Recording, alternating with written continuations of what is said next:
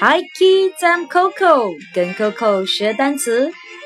Squirrel, squirrel, squirrel, squirrel. Now you try.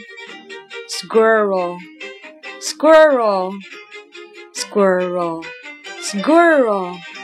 Good.